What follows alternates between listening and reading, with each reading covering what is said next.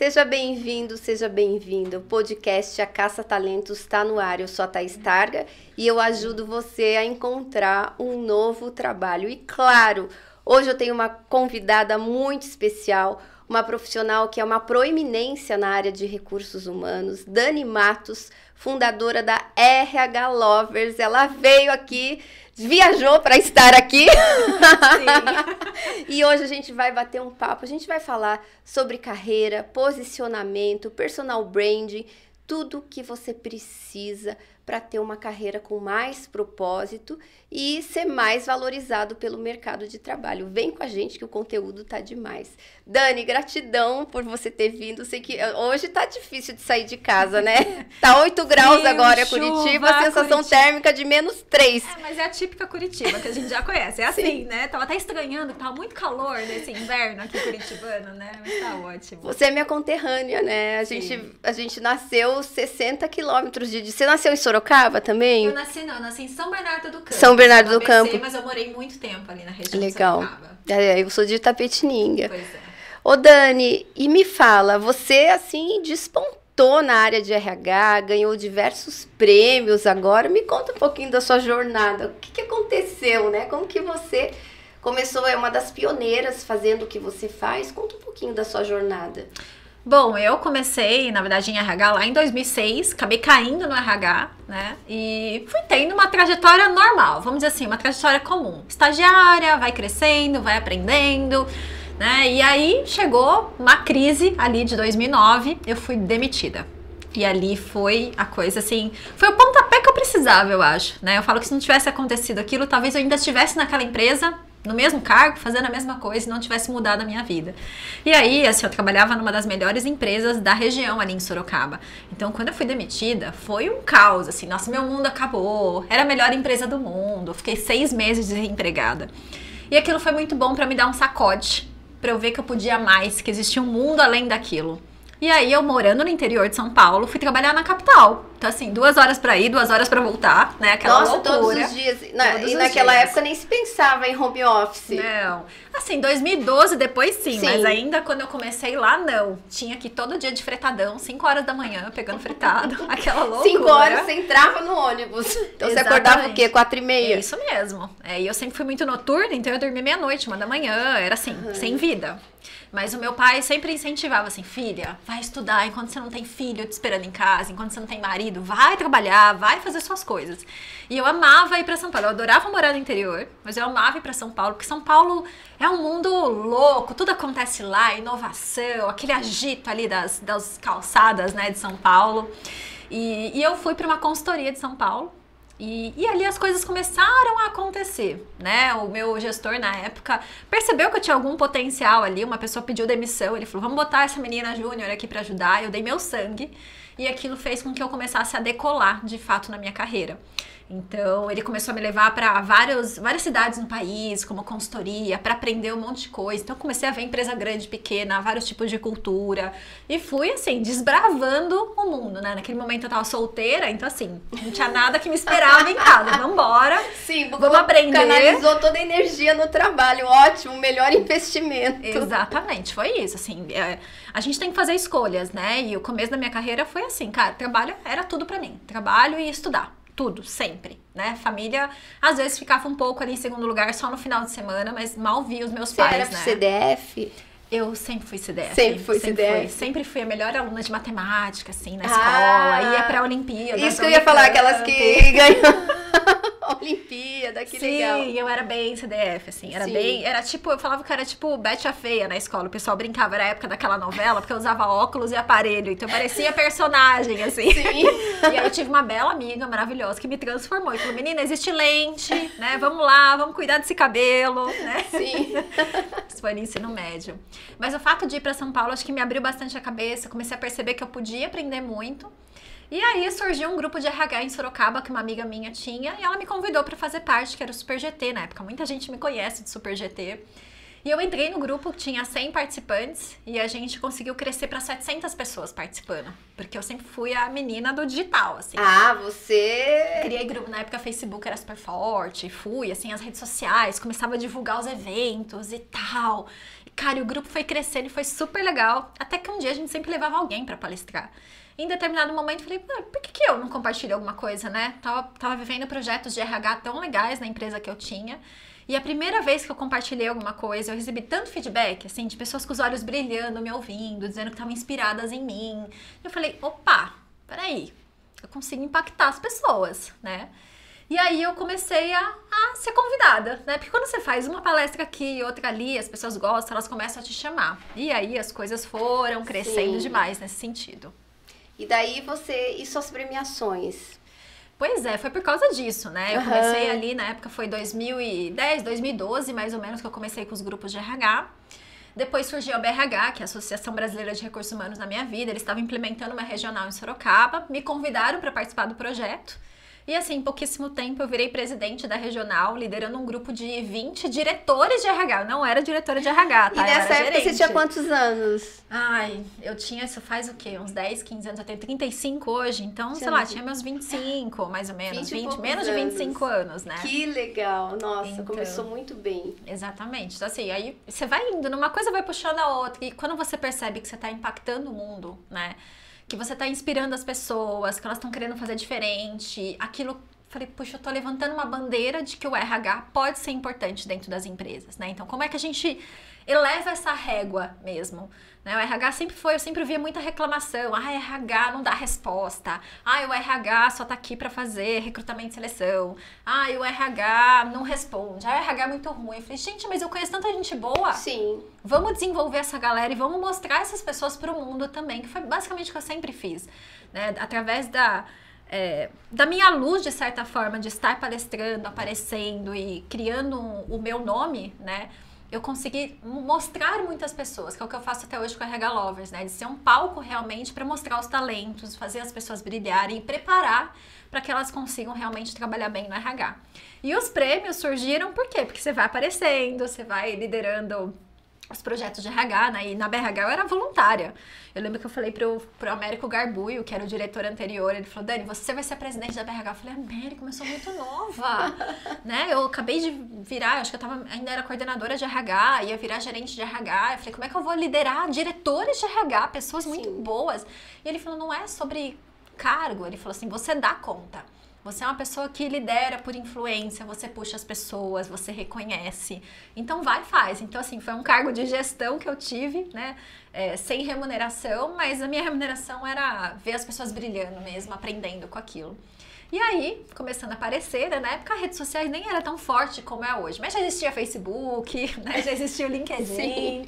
E eu sempre fui postando as minhas coisas, né? Isso é uma coisa que eu aprendi que eu falo para todo mundo, assim, trabalha a sua, a sua marca pessoal, a sua empregabilidade. Então, mostra o que você tá fazendo. Ai, Dani, mas não é ficar me aparecendo? Depende. Se aparecer assim, a cada cinco minutos você fala de você, né? Aí é calma. Sempre a mesma foto. Sempre a mesma foto, sorrindo, aquela selfie, né? né? Egocêntrica. Exatamente. Mas se você compartilhar, puxa, eu dei uma palestra, tô aqui com a Thaís Targa hoje, a gente falou sobre isso, isso, isso, traz uma dica para as pessoas. E foi mais ou menos o que eu fui fazendo, né? De compartilhar o que eu estava movimentando, que projetos eu estava vivendo dentro da minha empresa. Isso foi gerando uma exposição em relação ao meu nome. E aí veio o Top of Mind, isso foi em 2016 a primeira vez. O Top of Mind é um prêmio, é um Oscar do RH, né, que premia grandes fornecedores e profissionais da área. E aí tem uma categoria que é de jovem talento. E a primeira votação é um voto em branco, ou seja, você vai lá e escreve o nome da pessoa. Quando você pensa em jovem talento de RH, quem é a pessoa? Você vai lá e escreve. E as pessoas colocaram o meu nome e eu fui indicada pela primeira vez. E foi incrível, assim, porque é um baita reconhecimento você ser Nossa. lembrada pelo Brasil como um dos cinco profissionais de RH mais lembrados na categoria de jovem talento. E eu fui com uma super expectativa pro prêmio, né? Uhum. Achando que, nossa, é meu. E eu não ganhei a primeira vez. Ah, né? você não ganhou a, a primeira, primeira vez? vez? Não. Sim. E eu te confesso que foi frustrante, claro. eu criei uma expectativa em cima daquilo. Mas eu aprendi muito com isso também, porque não precisa ser o número um, o primeiro, né? Poxa, ter sido lembrado, para mim, estar entre os cinco, nossa, já foi assim, maravilhoso. E aí no ano seguinte aconteceu de novo. E as pessoas votaram e eu baixei minha expectativa. Falei, gente, o mais importante é estar aqui. Fui lembrada, segundo ano, tô aqui. E aí, quando falaram o meu nome, porque eu ganhei o prêmio, Sim. foi incrível. Porque quando você vai com a baixa expectativa, eu tava feliz só de estar lá, levei minha família, levei meu, meu namorado na época, né, que é meu marido hoje, Sim. Thiago. Levei minhas chefes, levei assim, fechei uma mesa do Top of Mind para 20 pessoas. Falei, gente, não tem problema se eu não subir no palco, eu tô feliz de estar aqui com vocês. E foi quando eu ganhei o prêmio. E aí já aconteceram outras indicações, né? Então eu fui indicada quatro vezes. 2017, 2016, 2020 e 21, se eu não me engano, não me lembro agora. É, então foram quatro indicações e duas vezes eu levei o prêmio para casa. Então, assim, é um baita orgulho de demais. ter sido lembrada pelas pessoas. Parabéns, mesmo. que você faz um belo trabalho. Eu conheço e realmente é, tá de parabéns mesmo, muito merecedora. E quem está nos assistindo, Dani, que talvez queira começar a trabalhar a sua marca pessoal, queira também aparecer como profissional referência no mercado, por onde começar? Existe um caminho que essa pessoa pode percorrer aí para ganhar mais autoridade, principalmente usando as redes sociais? Acho que as redes sociais é um caminho, mas uhum. antes de falar dela, eu acho que construir um network genuíno é muito importante. Foi o que eu fiz. Claro que eu fiz isso liderando grupos, participando de projetos voluntários na minha área, então a BRH é um grande espaço. Eu criei grupos de RH por onde eu passava, né, para ser um pouco a líder daquele movimento, porque eu sou essa pessoa de movimentos, eu gosto Sim. de puxar a galera, né? Você é, né? Você não eu para. Sou, eu sou de movimentos. E então eu acho que buscar esse network é a primeira coisa, porque o que eu vejo muito, e acontece, porque eu sou profissional de RH. Então, uhum. às vezes passa 10 anos que eu não vi alguém, essa pessoa me manda mensagem: Oi, Dani, tudo bem? Aí você fala, eu já, eu já penso, ih, tá procurando emprego. Isso, e aí é isso. Ah, posso Sim. mandar meu currículo? É claro que a gente ajuda, né? Eu gosto muito de contribuir para a carreira das pessoas, mas seria muito mais natural se eu tivesse mantido um relacionamento com aquela pessoa, se ela me acompanhasse nas redes, por exemplo, e comentasse os meus posts, ou soubesse como eu tô, ou participasse de eventos parecidos com o meu. Seria mais natural para mim até indicar, porque eu conheceria aquela pessoa. Então, acho que é pensar nesse. construir o seu network, a sua rede de apoio, né? E sempre dar antes de receber. Ah, eu, nossa, tô muito contigo. Porque é bem fácil, né? Eu também recebo muito inbox, ah, ou é parceria ou pessoas me pedindo algo. Sim. E também amo ajudar, até uma das minhas linguagens do, do de amor, de reconhecimento é ato de serviço. Sim. Só que, claro que eu vou ajudar quem interage comigo, quem, quem tem é, mantido trocas comigo e fica tudo registrado no inbox do LinkedIn. Então, você olha, a pessoa só te pede coisas ou a pessoa não te conhece e já chega pedindo algo, acho muito deselegante, né? No mínimo, eu, e eu digo que eu gosto de ter crédito e não débito com as Isso. pessoas.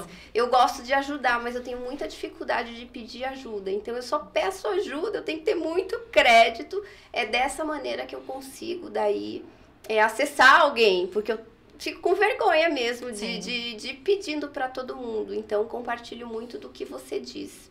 É, então, acho que é sobre isso, né? Sobre você construir, assim, ajudar, gerar esse conhecimento, né? Então, aí você pode usar as redes sociais para gerar esse conhecimento. O que, que, que você é bom, né? Eu tenho visto um movimento de alunas minhas que estão trabalhando no CLT e hoje começam a despertar assim, puxa, sou boa e acho que eu posso mentorar pessoas, acho que eu posso ajudar pessoas com carreira. E elas estão se arriscando no LinkedIn. Então eu tenho acompanhado, elas postam, ah, hoje aconteceu tal coisa no meu dia, isso me fez pensar sobre tais pontos, e eu queria deixar uma pergunta para vocês, uma reflexão. Por mais que você fale assim, poxa, ainda falta um pouco de talvez storytelling, mas a pessoa tá se arriscando, ela tá ali e eu vejo ela todo dia gerando algum conteúdo. E se ela não está gerando conteúdo, ela está comentando no post de alguém, ela está interagindo. Então, ou seja, se um dia acontecer, nossa, essa pessoa vem falar comigo, eu já vi o movimento dela, eu sei que é uma pessoa que já tem um pouco de autoridade, que fala bem, que tem conteúdo, que tem algo para compartilhar. Então, eu falo muito desse network para mim, sempre foi muito importante. Hoje eu tô colhendo muito disso. Eu falo quando eu tava na BRH, assim, ajudando muita gente, hoje essas pessoas estão me ajudando, né? Estão também contribuindo para minha carreira. Então, dê muito, que você vai. É natural, né? É, é, o mundo, o mundo dá voltas, não é isso? A gente recebe o que a gente planta, né? Exatamente. E consistência é muito importante, porque eu vejo, né, todo mundo fala, nossa, Thaís, qual que é o segredo do sucesso? Tem uma frase que eu adoro, o segredo do sucesso eu não sei, mas do fracasso é você querer agradar a todos, né? e além disso, é muito importante que você tenha consistência, porque as pessoas começam às vezes postar, fazer negócio, fazer networking, é uma, duas semanas e o negócio morre, né? Sim. né? Então você tem aquela explosão.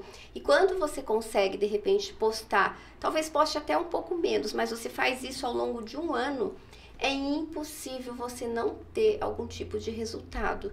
Só que eu vejo que a maioria das pessoas não consegue manter uma atividade, uma postagem, um posicionamento ou estratégia de networking por mais do que um mês ali. Sim. Não teve aquele resultado, aquele ganho imediato, ah, desisto, e daí vai, ah, não, isso não serve para nada, a técnica que eu aprendi não funciona.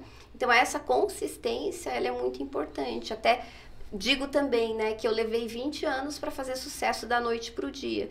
E tô vendo que você também não é diferente, sim, né? Sim. Quanto que a gente não ralou para chegar até Exatamente. aqui. Você não, não começou e, e, talvez você também não tinha noção de onde você iria chegar, uhum. mas foi e fez mesmo assim sem a garantia do retorno. Sim. Então, se a gente fica pensando só no imediato, só no, às vezes na, na, no ganho financeiro ou nos ganhos indiretos que a gente tem e não tem paciência de esperar isso, e esperar, eu digo, às vezes é um ano, é dois anos postando quase que diariamente sem resultado, dificilmente você vai fazer acontecer. Dificilmente você chega até aqui e senta nessa cadeira. Sim. Então, é preciso essa consistência. É, tem que ter um propósito por trás. Uhum. E isso não quer dizer que você não pode ser estratégico. Você pode ser estratégico e intencional no que você está fazendo.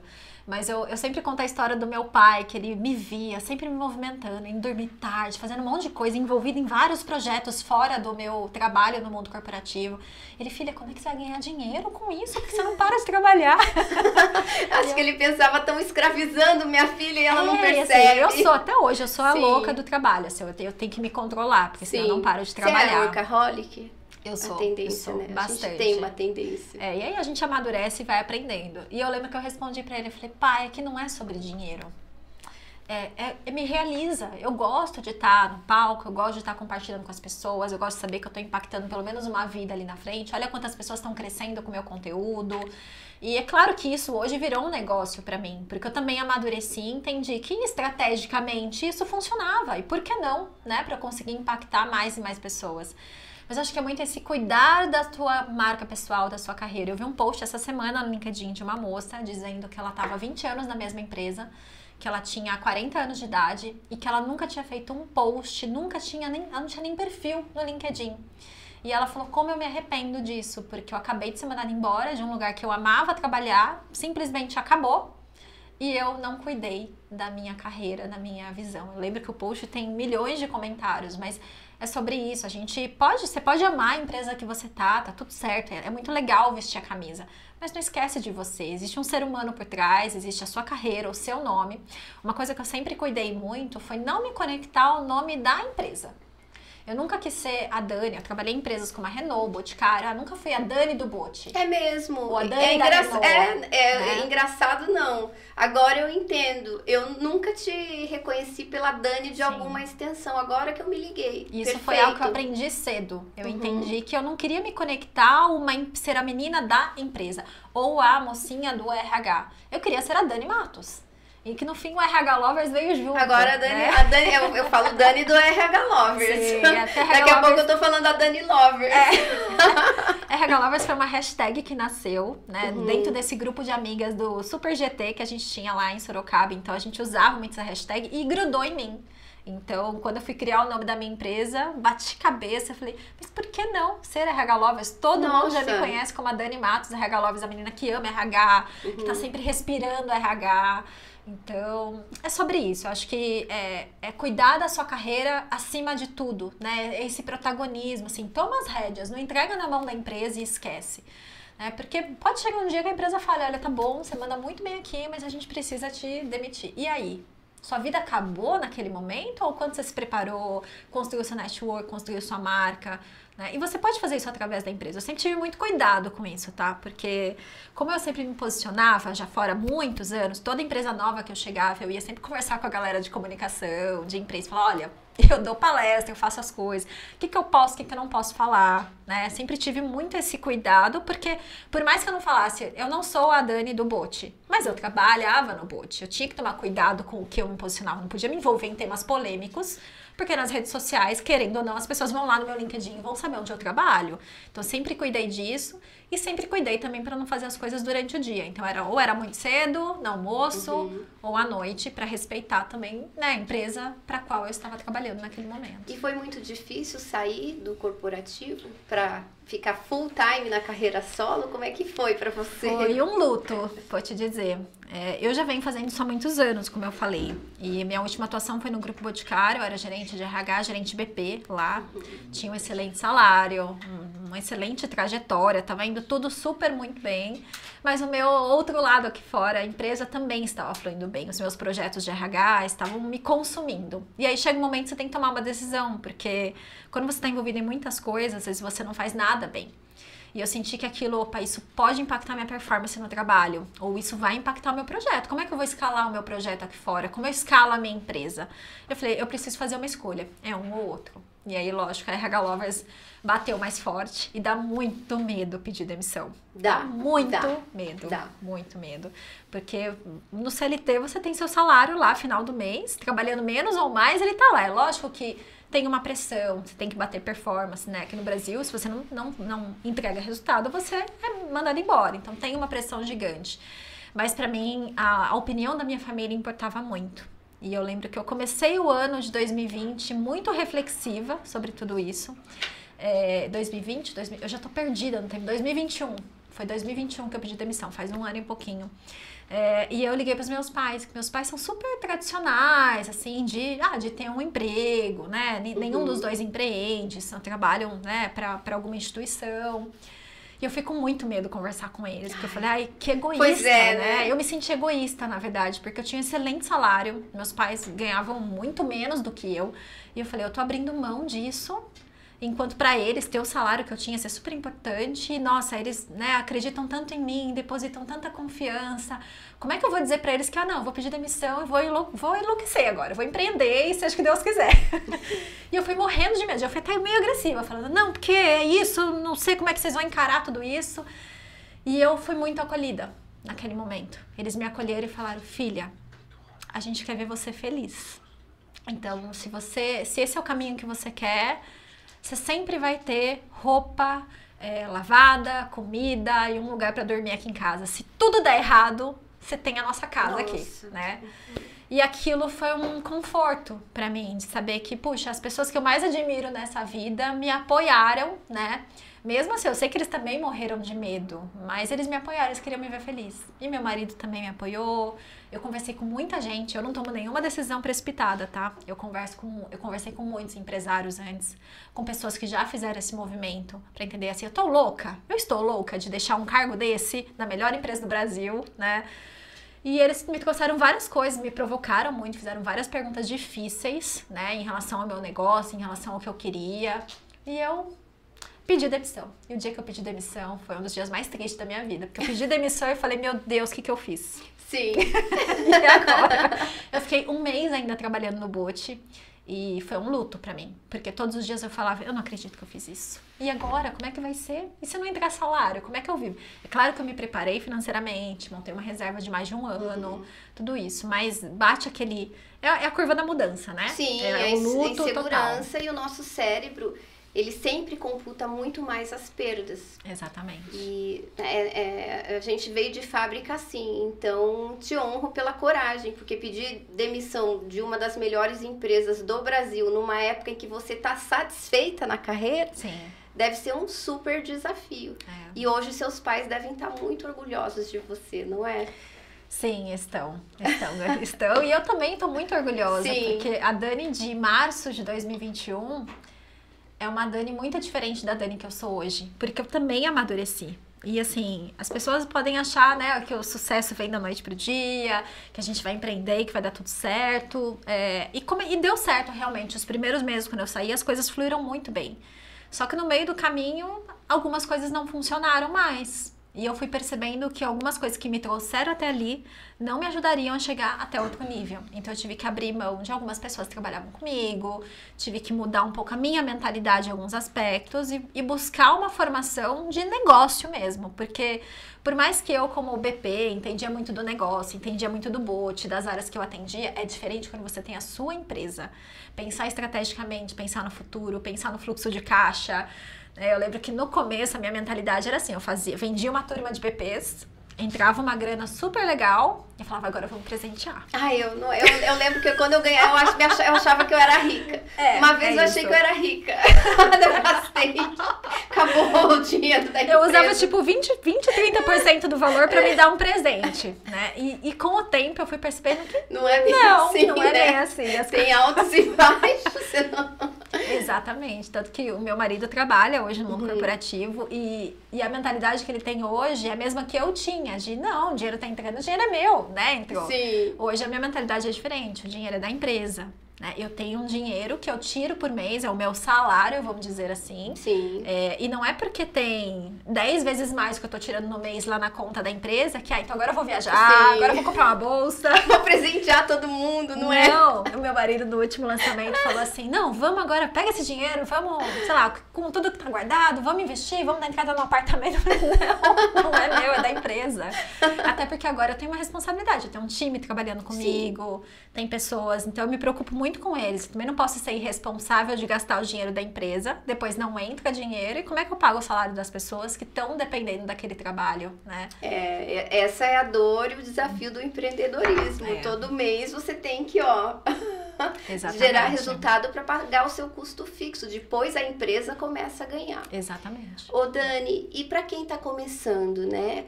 Você falou da networking, da, da, né, a gente falou da consistência, o que mais que a pessoa pode fazer para trabalhar a sua marca pessoal no sentido de ganhar autoridade, ser visto como especialista da sua área de atuação? Bom, eu hoje eu desenvolvo BPs, né? Uhum. Que são os business partners de RH Ó, dentro das RH empresas. Tá na mão dessa moça aqui. Essa moça entra no LinkedIn dela e você vai, olha todas as conexões, porque é aí que tu se recoloca, tá? Ó, é, fica tem muita dica, gente ó. boa lá. Entra lá no LinkedIn, pega toda a rede dela, convida ela é. primeiro para conectar e depois a rede dela. Fica a dica para você. Boa, boa. E é, é, engraçado, porque eu falo pro BP, eu falo pro profissional de RH, esse é meu público. E meu pai, às vezes, assiste as minhas aulas, né? O meu pai, o meu marido, que é engenheiro, assiste. E teve uma vez que o meu marido falou assim: amor, mas isso você está ensinando, eu aplico para o meu trabalho também. Você podia dar um treinamento como esse para as pessoas que trabalham comigo. Meu pai falou a mesma coisa. Então, eu falo para o profissional de RH, mas tudo que eu ensino de posicionamento, de atitude, conectado ao negócio, serve para qualquer área. E é você ser firme no que você está é, propondo, né? Então, é, você pode construir sua marca pessoal. Não, Ai, Dani, eu não gosto de rede social. Tudo bem, você está perdendo um espaço, né? Mas constrói na sua rede, constrói dentro da sua empresa. Qual é o legado que você está deixando, né? Começa a criar também esse bafafá em cima de você. Quem é o fulano? Ah, o fulano não tem Instagram, mas ele é ótimo dentro das organizações. Quantas pessoas nós conhecemos que são bons dentro das empresas? Todo mundo lembra. Que é sempre indicado para vagas né? Quando mesmo às vezes a pessoa não está procurando, mas a gente lembra daquele fulano que está mandando super bem. Então, eu acredito muito nesse posicionamento dentro das empresas, né? E aí tem, essa, tem a ver com protagonismo. Quanto você está estudando sobre o mercado que você está inserido? Quanto você sabe sobre a empresa e não só sobre a sua área, né? Eu falo para as pessoas de RH, vocês não têm que saber só sobre RH. Vão aprender sobre outras coisas, vão aprender sobre sobre tecnologia, tem que inserir dados na sua rotina, tem que aprender sobre finanças, a mesma coisa profissionais de outras áreas. Tem que aprender além para você ser alguém que tem um repertório ali para contribuir com a organização. E pensar assim, como é que eu faço a minha empresa ter mais resultado? Como é que eu ajudo a minha empresa a ser mais competitiva no que ela está fazendo? Mesmo que você seja só o estagiário ou analista júnior, começa a se posicionar nas reuniões. Então, assim, não dá para ser aquele profissional que entra na reunião, entra mudo e sai calado né? Que é o que acontece muitas vezes. Ai, Dani, mas eu sou mais tímida. É. Eu também sou. Uhum. Eu, Dani, sempre fui. Assim, eu sou falante, pessoal. Quando eu falo isso, o povo fala, mas você é falante. Eu sou falante porque quando eu tô numa posição de liderança, né, do tema que eu tô cuidando, eu sou mesmo. Mas se você me ver numa festa, eu não sou a pessoa que tá no meio lá. Ai, eu, tô, eu vou pelos cantinhos. Uhum. a gente come pelas beiradas, né? Exatamente. Então, assim, se prepara, vai entrar numa reunião se prepara para essa reunião, é, o que, que, você precisa estudar, quais as pessoas que você vai encontrar lá dentro, qual é o objetivo daquele lugar que você está. Ai, você tem vergonha? Faz uma pergunta, se desafia, fazer uma pergunta, para você não sair, é, entrar mudo e sair calado e sair como, ah, não sei, a fulana tava lá, nem vi ela, não sei quem é essa pessoa. E começar a colocar a sua opinião. Que é isso, você pode trazer isso para as redes sociais depois, mas coloca a sua opinião, o que, que você pensa sobre aquele ponto, né? é, às vezes profissionais de RH falam para mim, ai Dani, mas eu sou só analista sênior no meio de um monte de gerente. Eu falo, mas ali naquele momento você é o número um de RH.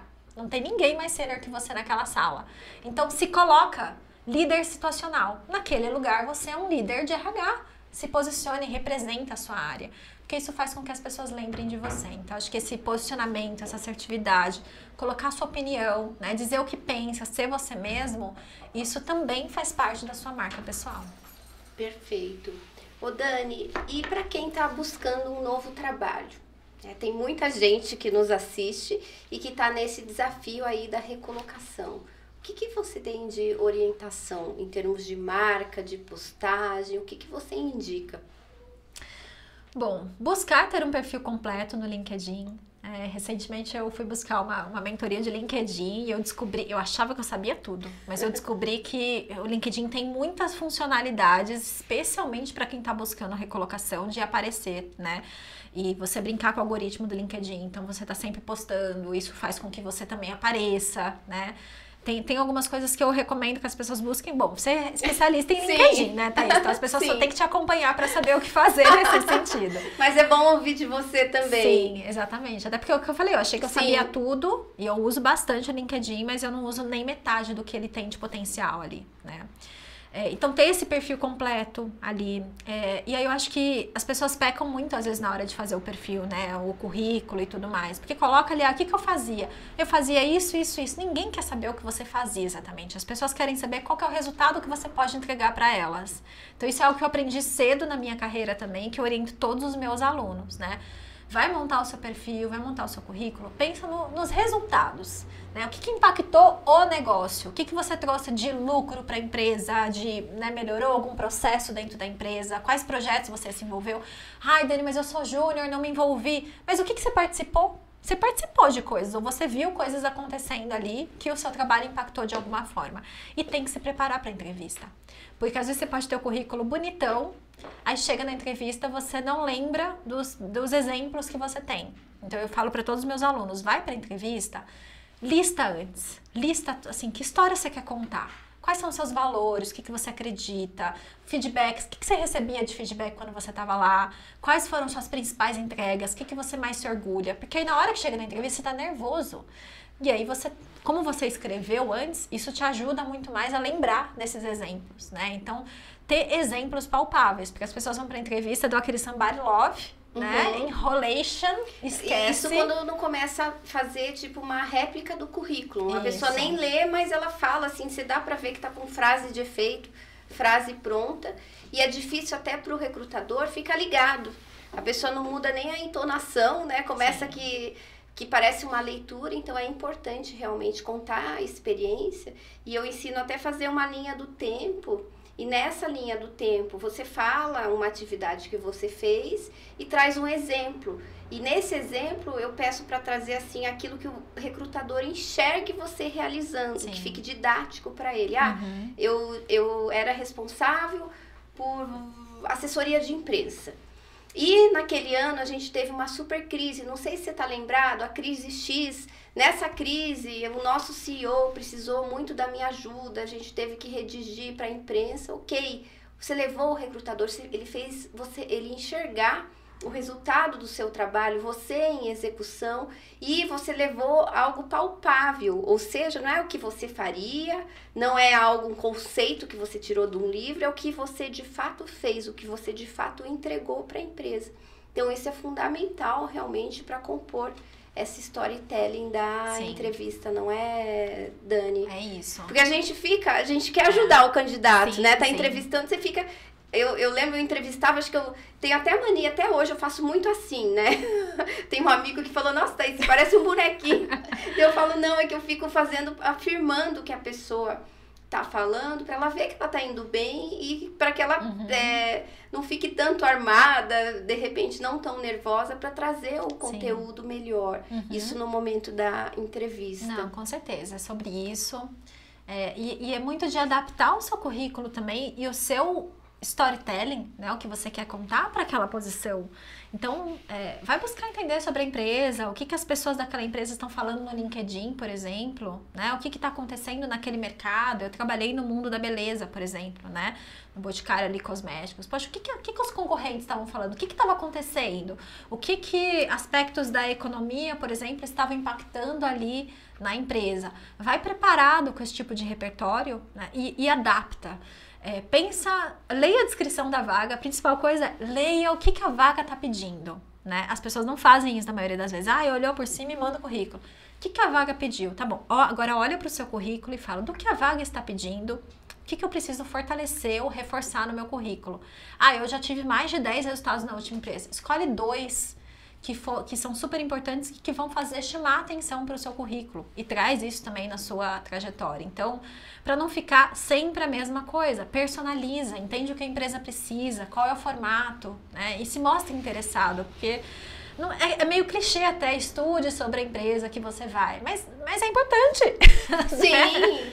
Eu lembro que uma vez eu tava. Nossa, eu tava. Eu até contratei depois essa pessoa, mas porque era muito jovem.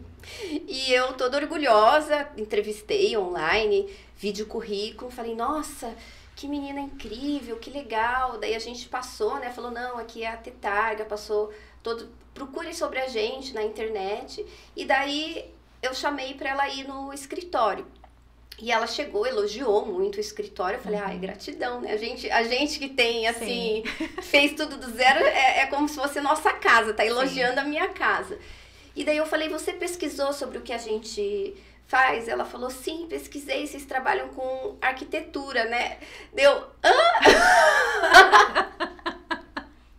Sabe assim, quando a minha empolgação, tipo, eu tava super empolgada ali, sabe quando você tá sim. amando a candidata? Eu falei, é, não, não, não, não, é isso. Não é isso, deu a vontade que eu tinha era falar nada a ver da onde que você tirou essa história maluca, Sim. né? Mas no fim, era, como era uma pessoa muito jovem, a gente até reconsiderou. Mas se fosse uma posição mais sênior, é certeza que ali acabava as chances da pessoa ser contratada. Sim. Então é o básico, você lê. E o, a pessoa que está contratando, ela tem, a gente tem apego, né, com nossa marca, com nossa empresa. Então é uma forma até de você mostrar, você elogiar aquela marca. Eu lembro que também orientei um cliente que foi até fazer uma entrevista na Renault do Brasil. Uhum. E ele fez a lição de casa. Ele primeiro que stalkeou lá a pessoa e ele descobriu que primeiro a pessoa gostava de viajar, um dado. Segundo, a pessoa participou da startup da Renault, desde quando a Renault era nada, era um terreno. Então, o que, que ele fez? Ele, a primeira coisa, elogiou a empresa, as instalações, joia, porque ele né, mexeu ali no ego. E foi genuíno também. E depois ele deu um jeito de falar ali da lua de mel, que ele tinha acabado de sair de, de lua de mel, de viagem, entrou no papo e falou: ah, nos seus um, lazer ali, ele acabou de falar que ele é, gostava de viajar, porque ele sabia que a pessoa tinha Sim. viajado e era um viajante frequente. Então deu muito fit ali. Uhum. Então já gerou uma empatia. E o que, que ele, que, que ele fez para estudar? Deu uma stalkeada em meia hora, ele já tinha as Sim. informações e foi gol, né? Foi contratado assim com uma única entrevista. É aquele a mais que faz a diferença. Porque o que, que vai te diferenciar de outras pessoas que têm uma trajetória parecida com a sua, que podem ter resultados similares? É isso, é, é você, é, é a conexão, né? Você chegar já se conectando com a pessoa, sabendo o que, que é empresa, o que está acontecendo. Imagina. Você... E aí, de novo, é estratégico, não tem problema. Você está fazendo com uma intencionalidade, né? Mas para você gerar conexão. E isso me lembrou também muito, eu fiz um processo de consultoria de imagem. E o quanto é importante, né? Eu tenho, tem pessoas que eu conheço que falam, né, imagem não importa. Ai, tem que ser você mesmo. Não, não tô dizendo que você não tem que ser você mesmo. Mas, poxa, se prepara para esse momento. É a primeira impressão. Quando você entra na sala, sem abrir a boca. O que, que as pessoas vão pensar de você? É lógico que se você não tiver conteúdo nenhum, não adianta você estar tá linda, maravilhosa, não. cheirosa, ser a sei lá, Beyoncé. Não tem. Se você não tem Sim. conteúdo, minha filha, já era, né? Mas se você tem conteúdo e você chega ali com a sua melhor cor, né? Com o cabelo arrumado, né? Não precisa ir no salão, mas é um cabelo limpo, né? Aquele cuidado pessoal com você, aquilo já abre realmente as portas para a pessoa querer te ouvir. Então, eu sou super defensora disso. Eu já fiz três vezes processo de consultoria de imagem para ir mudando a minha imagem ao longo do tempo e sabendo como me vestir, o que, era melhor para me valorizar, né? Mostrar a pessoa que eu sou realmente. Então eu falo que é um processo importante, você não precisa pagar a consultoria se você não quiser, mas qual que é a cor que todo mundo fala que você fica mais bonito, sabe? Aquele dia que você sai de amarelo e todo mundo te elogia, põe uma blusa amarela no dia da entrevista com um blazerzinho, que ela vai te valorizar, vai te deixar com uma energia até mais radiante, aquilo vai contagiar quem estiver perto de você. Perfeito. E nada mais é do que autoconhecimento. A gente falou muito no dia de hoje, gravei vários episódios, falamos muito sobre autoconhecimento. E você saber aquilo que te deixa melhor em termos de apresentação pessoal, nada mais é do que autoconhecimento. Sim, exatamente. E não precisa hoje, graças a Deus, não precisa gastar tanto. Tem Uhum. muitas opções, tem muito material na internet e é possível você. E isso a gente está falando para homem e para mulher Sim, também, sim. porque você é a sua imagem. Então, de alguma maneira, você tem que. Se você quer aparecer, claro, lógico, você pode falar, não, só quero bastidor, não quero fazer nada. Você corre um risco.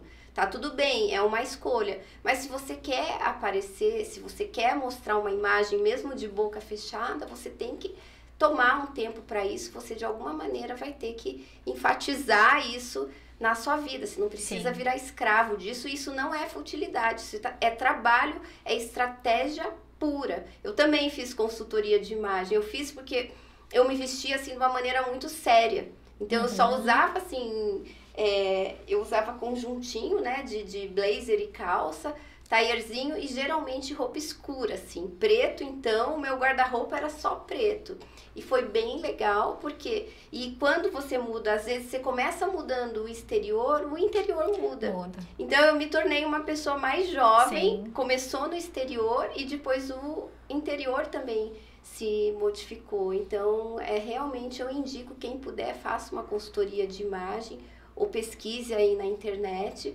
que realmente a gente vai para um outro nível. É, você se sente mais poderosa, Sim, né? Quando você tá- autoestima e Você se autoestima. olha no espelho e fala assim, nossa, mas eu tô bonita e eu tô transmitindo a imagem. Eu lembro que quando eu fiz a primeira vez, eu, Dani, sou muito romântica.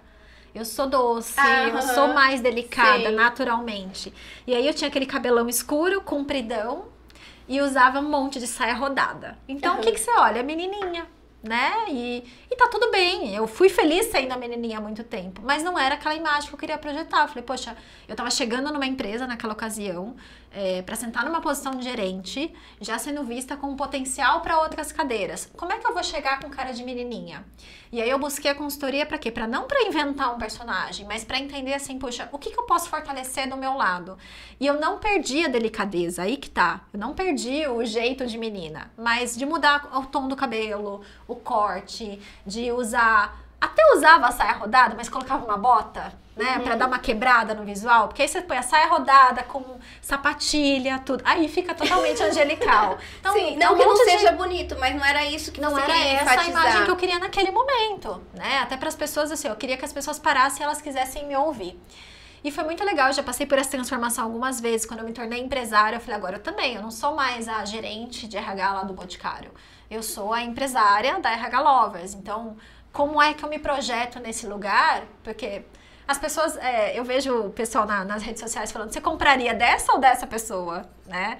É, e é fato, né? Não podemos ser hipócritas, a imagem importa muito. Então você vai comprar de quem? De quem te passa autoridade, de quem você fala assim, nossa, essa pessoa ela realmente é muito boa, claro, o conteúdo dela é bom, mas olha, quero ouvir essa pessoa, né? Então é muito importante trabalhar a sua imagem, porque a primeira impressão é que fica e você se sente muito mais poderosa. Eu lembro que o primeiro dia que eu fiz é, consultoria de imagem, eu saí de calça jeans, camiseta basiquinha, um sapato bonito, mas eu tava muito básica, cabelo arrumado. Todo mundo no shopping parava pra olhar pra mim. E eu falei, gente, mas eu não tô usando nada demais, mas era a minha energia. Eu tava brilhando naquele momento. Porque eu tava me sentindo linda e poderosa com a minha roupa básica, mas eu tava mostrando quem eu era. Então é, é isso, contagia as pessoas ao redor quando você tá bem. Perfeito. Ô Dani, hoje pós-pandemia, na sua opinião, mudando radicalmente o assunto, qual que é o maior desafio do profissional de RH? Nossa, que difícil, né? É, eu acho que as empresas estão mudando muito rápido. Eu estava hoje, mais cedo, num, num aulão aberto com uma aluna minha, a gente estava falando disso, né? Dessa das startups que estão chegando e agora virou moda, todo mundo quer trabalhar na startup, mas não quer dizer que é tudo lindo e maravilhoso, Sim. né? Tem que ter um, tem que ter estrutura. Então, eu acho que a gente tá num movimento que a gente quer inventar muitas coisas novas, o que é legal, inovar o tempo todo, mas a gente não pode esquecer do arroz e feijão. Uhum.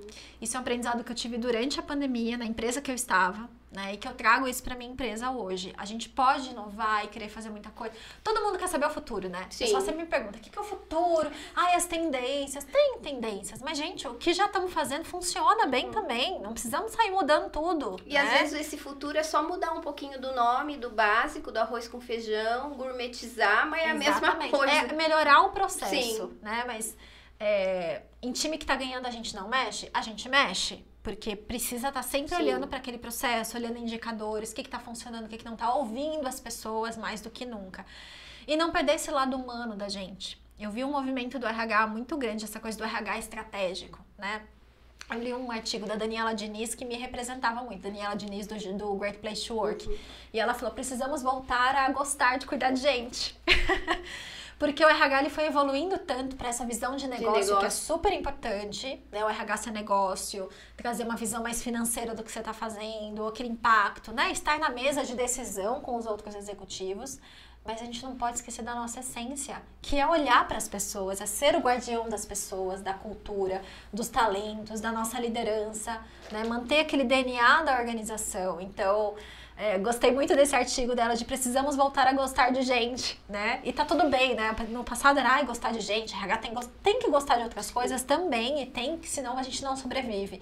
Mas não podemos perder a nossa essência, que é olhar para o indivíduo, né? cuidar das pessoas nesse momento. A pandemia veio muito para a gente também olhar para a saúde mental dos nossos colaboradores, para focar na qualidade de vida das pessoas e de entender que a pessoa está ali, mas ela tem uma vida fora do trabalho. Então, como a gente cuida dele além, né, e não tratar as pessoas como mais um número, e sim como um ser humano que tem um sonho, todo mundo tem algum sonho, e como a gente conecta esse sonho individual ao sonho da empresa. Porque a gente conecta propósitos e aí tudo flui, né? Fica mais gostoso também para todo mundo trabalhar assim. Perfeito, perfeito. Dani, Gratidão por você ter vindo. Eu só queria que você falasse para a gente finalizar aqui. Eu sempre termino com uma palavra. E quem veio, ó, você que veio aqui até o final, você vai digitar essa palavra, uma hashtag, para eu saber que você veio e eu quero te parabenizar. Qual que é a palavra que representa o que a gente conversou hoje? Posicionamento. Posicionamento, ó. Hashtag posicionamento. É isso. É sobre se posicionar o tempo inteiro, se conhecendo melhor, usando as redes sociais, usando o seu network, né? Sendo, sendo autêntico, no fim das contas. É sobre isso. Ok, perfeito. Dani, gratidão. Espero que você volte mais vezes. Parabéns pelo seu lindo e competente trabalho. Tamo junto, que você precisar, a gente tá na área, hein? Isso aí. É nóis. e um beijo para você que esteve aqui até o final e espero você no próximo episódio. 早教